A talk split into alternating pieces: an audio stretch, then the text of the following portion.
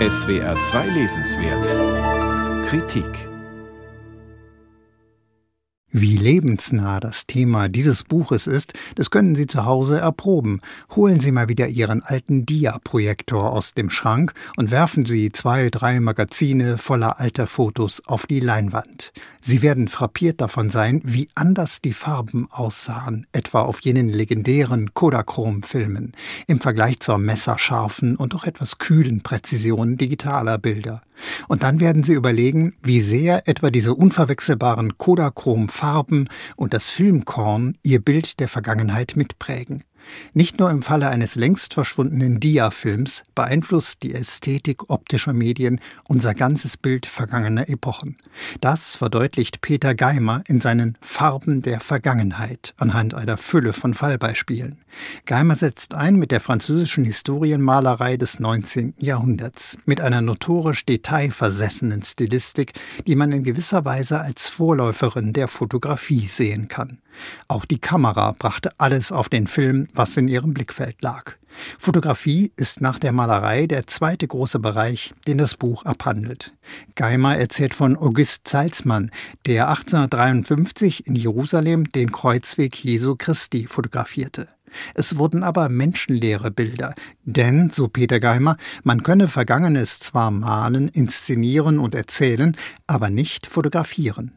Zweiter Fotoschwerpunkt des Buches sind historische Bilder, denen erst nachträglich Bedeutung zuwuchs. Der Fotograf, der im Mai 1915 bei Fromelles in Nordfrankreich eine Gruppe deutscher Soldaten in der Etappe ablichtete, konnte nicht ahnen, dass der zweite von rechts mit der hellen Jacke einmal der größte Tyrann der Geschichte werden würde, der Gefreite Adolf Hitler.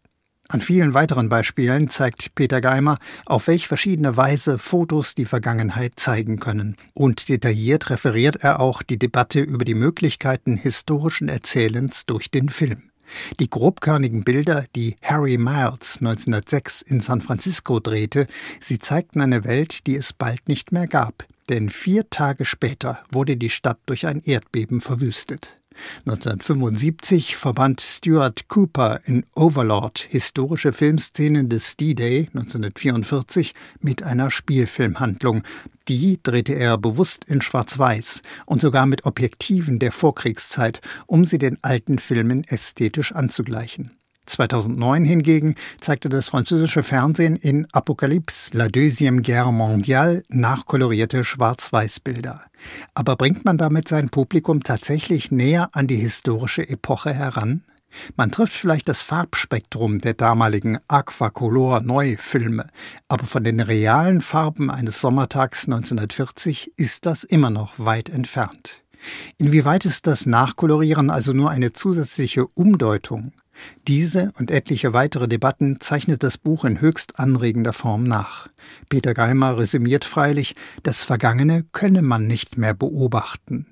Deshalb sei es auch letztlich unmöglich, Vergangenes medial wieder wirklich sichtbar zu machen.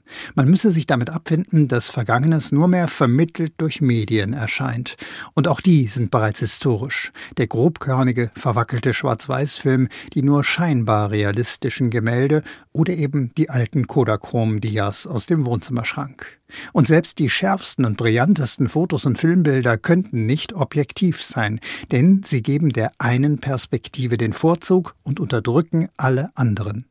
Die Rezipientenseite wird im Buch weitgehend ausgespart, aber das ist vertretbar, denn anderenfalls werden die Überlegungen zur Wirkung unterschiedlicher Darstellungen zwangsläufig ausgeufert. Auch so ist das Buch eine gedankliche Fundgrube, nicht nur für Historiker und Geschichtslehrer, sondern auch für heutige Maler, Filmemacher oder Fotografen, wenn sie darüber sinnieren, was ihre Bilder einmal erzählen werden von der Welt des Jahres 2022. Peter Geimer, Die Farben der Vergangenheit, wie Geschichte zu Bildern wird. Verlag CH Beck, 304 Seiten kosten 38 Euro.